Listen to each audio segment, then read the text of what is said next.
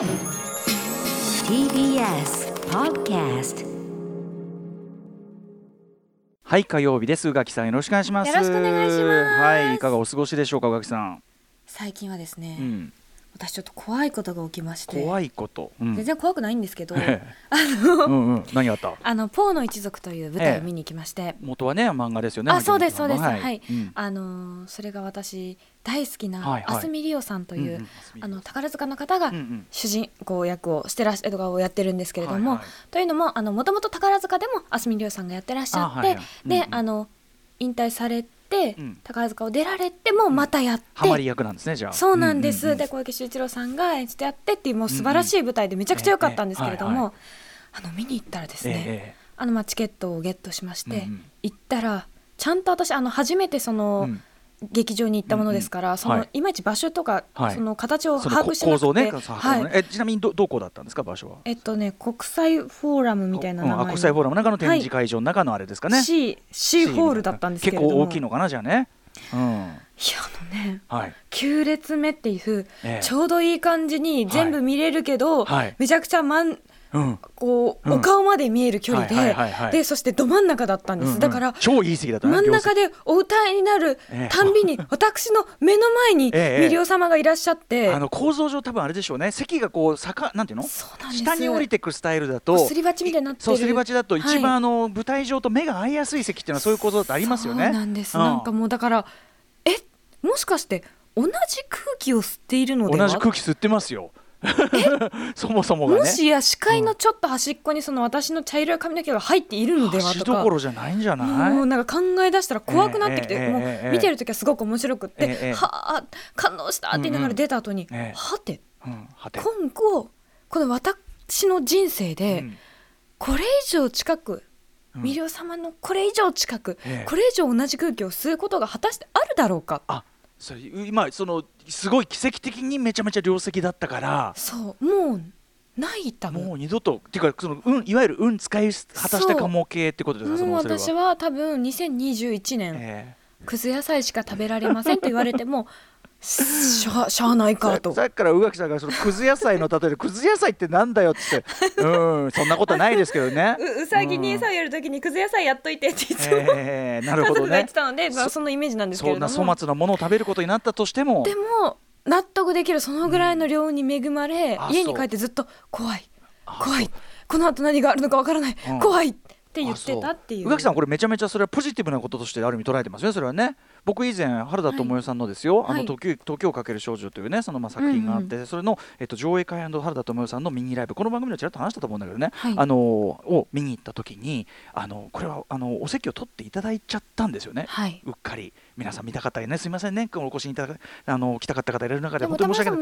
たかったわけですそうもちろんもちろん、まあうん長年あのファンというかねその時をかける少女という作品自体のファンでも公演しておりますから、うんまあそれはまああの嬉しかったんですけどこれがまた良石すぎて僕の場合はその非常にあの小さめの映画館というかねあれだったんでで一番前のもう真ん前の正面だったんですよ原田絶対知世さんそうなんですよでまあご後日その原田さんがこの番組にお越しいただいた時にあの時、まあ、あの僕恐れ多くもあそこにいたんですけどああもういらっしゃるなと思ってましただからだからその網膜に網膜にあの映してほしくなかったのでわかる。ああのという気持ちはどっちかというと。いやそうですよ。別に認知してほしいとは一切思ってないし多分認知はできてないと思います。絶対いっぱい人いたから。ただあただー宇垣さんは目立つからな。ただ恐れ多くもそのもうこんなに近くでええ。美しいお顔を拝見し、ええええあのええ美しいお声をお聞きし、うんうん。あの同じ空間にいられた同じ空間同じ時代同じ東京の空の下僕昔薬師丸ひろ子さんが「セーラー服と漢字」を生放送でベスト10で歌ってる時に同じこと考えました。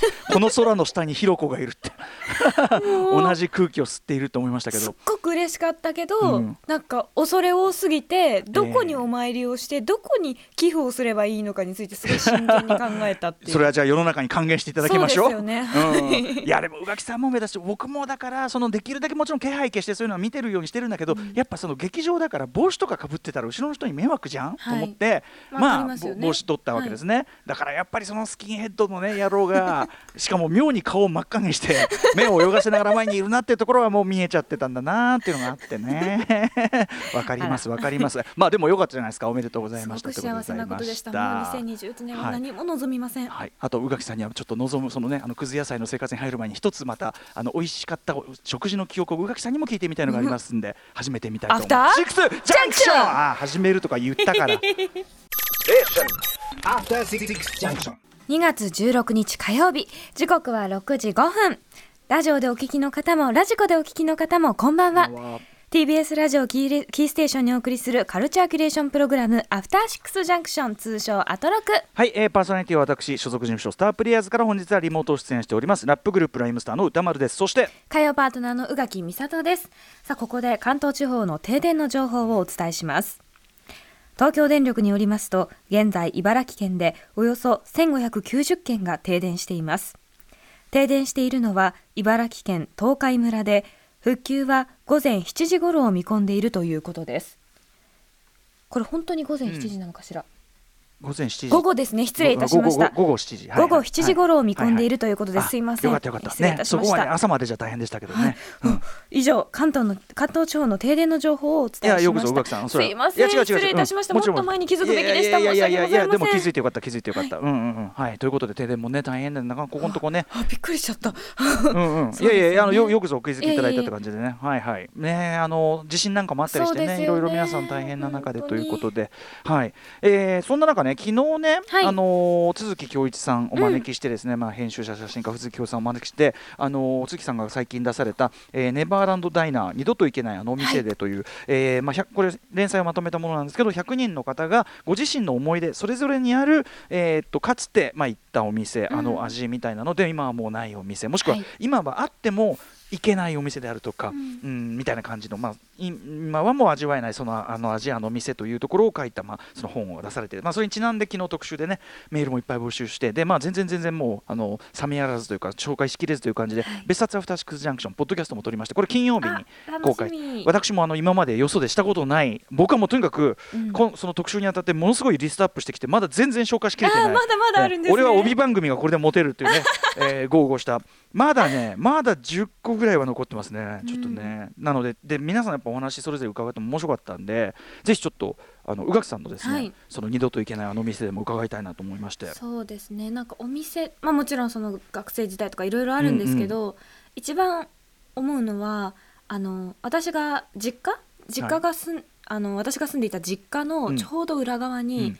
コロッケ屋さんがあってコロッケ屋さん。あの本当にあの老夫婦おじいちゃんとおばあちゃんが、あの目の前でコロッケをあげてくれてそれを渡してくれてっていう、もうそれだけのちっちゃええいお店なんですけれども、でアンパンマンのうん、看板を掲げてて。アンパンマンの看板。そうだからアンパンマンのコロッケ屋さんってみんなが呼んでてこれはもう勝手におそらく勝手に、うんうんうんなんでアンパンマンなんだろうってずっと思ってまあ、まあたんですけど、子供たちにねはい。パン屋かと思いますけどね。アンパンマンのコロッケ屋さんなの。うんうんでそのコロッケがすっごく美味しくってへあの目の前で揚げてもうだから常に揚げたてなんですよ。ね。目の前で揚げてくれるから、うんうんうん私だから初めてその出来合いのコロッケを食べた時にはい。意味が分からなくて、あもう冷め切ってたりとかなんかまあちょっとべちゃべちゃしてたりとべちょっとしちゃったかはいはいはい。なんかそもそもパン粉がパリパリしてなかったりとか、ええええええあと香りがそもそも違ったりとか、うんうんうんもまあ、一番いい状態のうそうなんです。しかも手作りの。揚げたてをうん。こう作ってくれてもちろんそのうん。家族全員分のえいくつかあうん揚げてもらったのをそのままこうパックみたいに入れて持って帰ることもあれば、お使いでねやることもあれそうばあ取りに来てくれたのってその場であのこれ揚げたやつをなんていうんですかあの三角形の何かに入れてくれて、それを食べたこともあって。こんなこれこんなうまいもんないよねだっすってごく美味しいんです、うん。でねでいつものあのお使いで取りに行って、はい。これとこれとこれとこれくださいって言ってあげてもらってる間に、なんか近所のなんか高校生なのか、ええちょっとその頃小学生とかだったのであちょっとね年齢よくわかんないんですけど上のにうん人たちが上の柄の悪いすごい腰パンしたお兄ちゃんが ええ買いに来てて、ええ。あらやだわって思ってたら、うんうんうんそのお兄ちゃんが食べた後もう一回帰ってきて。はい。舐めてました。めっちゃ美味しかったっす。って言ってそもう一回買ったの。もうものすごく嬉しくて。舐めてましたって。すごいドヤ顔しちゃって私。だからあれかね？評判聞いて。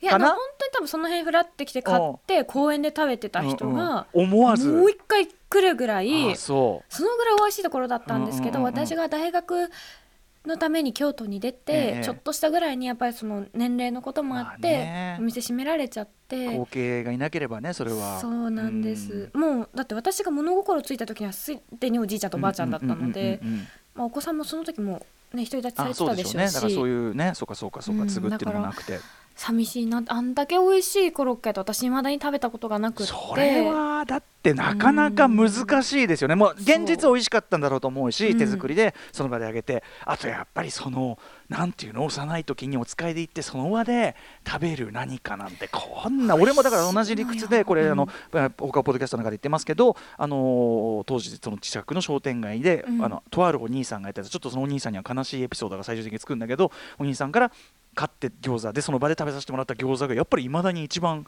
美味しかったですもんねやっぱりねそれはね。んだよな超えないよねそのもちろんその中で美化してるっていうのもあるともちろんも思いますけど。ちろんもちろん補正もね。でもでもそのうん。都築さんもおっしゃってたけど、そのなんていうのいわゆるその食べログ的なというかねグルメ的なこっちのがうまいあっちのがまずいとかそういうことじゃないじゃんと、うん。うん、そのその人のな中にしかない思い出とか。だからその別にその話聞いてもその店がうまいかどうかとかそういうことじゃなくてとかなんなら別に食べたくもならなくてもいいんだけど そのその人の人生の話その人の話っていうところに価値があるからみたいなことをおっしゃってて、まさにかなっていうね。い。や本当なんか学校の帰りに歩いててうわ今日コロッケ食べたいと思ったら、うん。もう一回買いに行くからあげといてって言って、うんうんうんお家帰ってコロッケが食べたいって言ったらほな買ってきいやって言われてわあー。ーって言ってやっぱりもうじゃ揚げたて出してくれて。裏だしもんね。裏はもうベストよね。いいなあでもいまだにそのさ俺んちのその今住んでるところの近くもとあるそういうコロッケが有名な肉屋さんみたいなのがあって、うん。でやっぱ近所のそのやっぱ学生がさ帰りにコロッケだけちょっと食うみたいなさ、うん。まあ、やってるわけよ、うん。でまあ実際俺も食っ買って食うけどやっぱそのお前らこれうまかろうなお前これを食える味はお前ないよなそれはってこう。う。ん、わ私もね、あの食品に1か月200万かけると言われる。自分で自分の 自自分であのデマをねあの補強するようなあのそんなことはないんだけどで前やっぱさお金出せばそれなりのもの食べれなくはないという立場になっても、やっぱねそりゃあね。なんか今舌が超えちゃったというかいろんな味を知ったからこそ、うん。ねあの頃ほどうん。本当に純粋に「あ美味しい!」みたいな気持ちになるのかしらって振り返っても思いますしね。そう,、いう意味ではだからこれ何につけてもその舌が超えるというのは例えばそのある作品というかねアートに対してもそうかもしれないエンターテインメントに対してもそうかもしれない舌が超えることによりその昔だったらこのぐらいで喜んでいたものがもう喜べないはやっぱまあ実際あるじゃないですか。うん。とか。ああのあれに似てるなとか、うん。なんかそういうふうにこそう類推しちゃったりとかして。あのたなんていうある種こう高をくくりやすいんですよね、こうやりやすいし、あとやっぱりそのさ例えば学生時代にうまみたいなこと言って通ってたとこの食べてみるとうわってこうあぶもうあれもうダメだ無理あありますありますあります。するじゃないですか、うん。だからそれはね果たしてそのねもちろんそのよりより美味しいものを食べてるとは言えるんだけど、うんうん。なんつうかねっていう感じはありますよあの時のやっね。ぱその一つのものに対するキラキラ度っていうのは全然やっぱり別だなって思うし、はい。こう振り返ってそうなんねて言うんだろう常にあったものだから食卓とかそうのん。帰り道にあったりとか、親とすごい喧嘩して飛び出して買ってみたいな、はいはい。今日は帰らんみたいな時とか、うんうんうんそういうのにこう付随して、いろんなところに思い出にいるから食べたいなって思うんだとそれ思います。込みの味ですからね、うん。だからそばとかもさそれはうまいそばねいくらだってあるのは分かってるけども、うん。やっぱり別に大してうめえそばとも思ってないながら食ってるけどまあワイワイワイワイそれこそ若きライムスターがですね、うん。駒場東大前のそば屋のところで食いながらですねへーやったその感じ。今でもそのもそちょっともそもそした感じとか思い出すぐらいだけど、うん、でこう迎えにいたねドクター・ルーパーという男が「俺これもう一杯食え」って言われたら食えるねって いや食えって誰誰が言うの？っていう会話とか込みでの 込みでのうん。なんかね味じゃん。やっぱさ、だからなんかそういうこうありますよね。一個一個がね。だからこれね皆さんのお話が今のガキさんの話聞いててもあそういえばコロッケで言えばとかどんどんどんどんね出てきますね。扉がねうん。開いてくる記憶の。だからこれ本当に鈴木さん名企画だと思いますしはい。た確かにな今週中は少なくとも各曜日パートナーに聞いて聞いていこうかなと思うんで、うんうん。もしこれを聞いていたらねあの残りのね、え水木金の食みんなもぜひ。考えておくように。まあ食といえばねもういいとといえば山本隆明さんが何を出してくるかとかねどのね、どの時代の何を出してくるのかしらすごく彼はだってさ、うんあの食描写に対する異常なこだわりっていうののベースにはやっぱりご自身のうんイート体験っていうのもかあるんでしょうからね。そっかそうですようんね。山本隆の異常なイート体験があるはずなんですよ。だから山本さんってそうですよね。とまだね彼は僕もまだ彼のことまだわ掴みきれませんね。そうそうまだ分かりきってはいないんで。何年か後輩をしていたし、まあい 今ももちろん後輩なんですけれども、うん本当に捉えどころのない宇宙人のような方だなと思いますね。すごいねふとした間、瞬間に顔に影がかかるんですよね、ずーっと縦線が入るんですよね顔に。で あれとかもやっぱね可愛らしいんですけどねそういうところも含めて素敵な方ですよね、うんはい、この素敵な方ですよというフォローにもなんかね違う違う違う違う。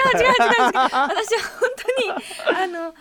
ねね。大好きな先輩なんですけれども、うん。あおかしい人だなってずっと思ってた、ひょっとしたらね今ねこの放送やってるんだからね社内で聞いてるかもしれないんだから、ね、怖い怖い。あ怖い怖い怖い。たまに遊びに来ればいいじゃん。第6スタジオ怖い怖いとか言わないなんかあのほらなんかどう受け取れ違う本当に悪意がないんだけど どう受け取られるかわからないかだしらあとあの 何話していいかわかんないよねそんな風にあってもね。ありますよねそんなのはね。ね別に、えーはいい。嫌味のつもりとか一切ないのよって。はい、ということで、あのちょっとその、なんていうかな、いけなくなったあのお店で話を、うん。ちょっとね、今週はちょっと一通り聞いてみようかななんて思ったぜひぜひ次第ですよ。楽しみ、うん、あとちょっと一口コラムニュースというかあのカルチャーニュースというかですね、はい。TBS とちょっとねラジオともちょっと関係ある話で言うと、うん。皆さんご存知ジェーン・スーさん、えー名著生きるとはえー生きるとか死ぬとか父親とかこれあの当時からうん。本出された時からこれドラマ化っしょ映画化っしょとあのキャスティング会議しようぜキャスティング会議で特集やろうぜとか 言ってたのにそんなことが実現する前に、えー、とドラマ化決定いたしました、えーテレビ東京のドラマ20、えー、24枠でドラマ化される。でしかもこれねね写真ね皆さんもあちこちでネットとかでもご覧になった方いると思いますけど吉田羊さんが、まあ、ジェーン・スーさん役で、うん。お父様役が国村淳さんということででしかもあの、ね、大和祐樹さん、ねうん。えーがメイン監督とシリーズ構成これベストシフトですよある意味。最高でもう約束された夫人という感じがしますね。そう。で吉田羊さんのこのジェーンスー写真といいましょうかあのジェーンスーのこと僕、まあしうん。個人的にそのもう、ね、後輩としてというか長い付き合いで、はい。あのーですけどその僕が言うけどマジ似てますよこれ。似てますよね、うん。私最初著者禁影かと思ってよく見たら違うわってなりました。やっぱその、まあ、もちろん吉田さんがいろいろうん。やっぱ役者さんってすごくてさ、うん。その単にこのもちろん眼鏡そのヘアバンドっていうねでこの髪型の感じ着てる服の感じとかでうんうん。寄せてるのもあるけど、俺の感じだとやっぱねこのね目だよね。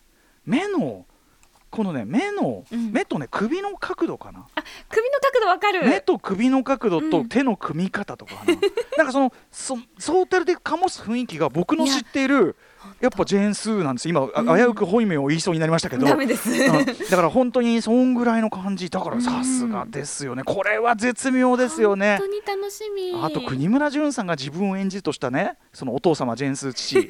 さぞかしね嬉しかろうと。お喜びになられるでしょうしうんなんかこうお話聞いてたにねお写真お写真を見れたにすごくおしゃれなおそう父様だそう素敵なの。なっていう感じめちゃめちゃ素敵。伊達男なんだけどで嬉しかろうかなともあぴったり。嬉しかろうかなとも思うけど同時に、まあ、ジェーン・スーさんのねいろんなこのこういうの読んでたりしてるとものすごい雑な何かこう ものすごい雑なことを言い出してかねない感じもまたよしというか ね。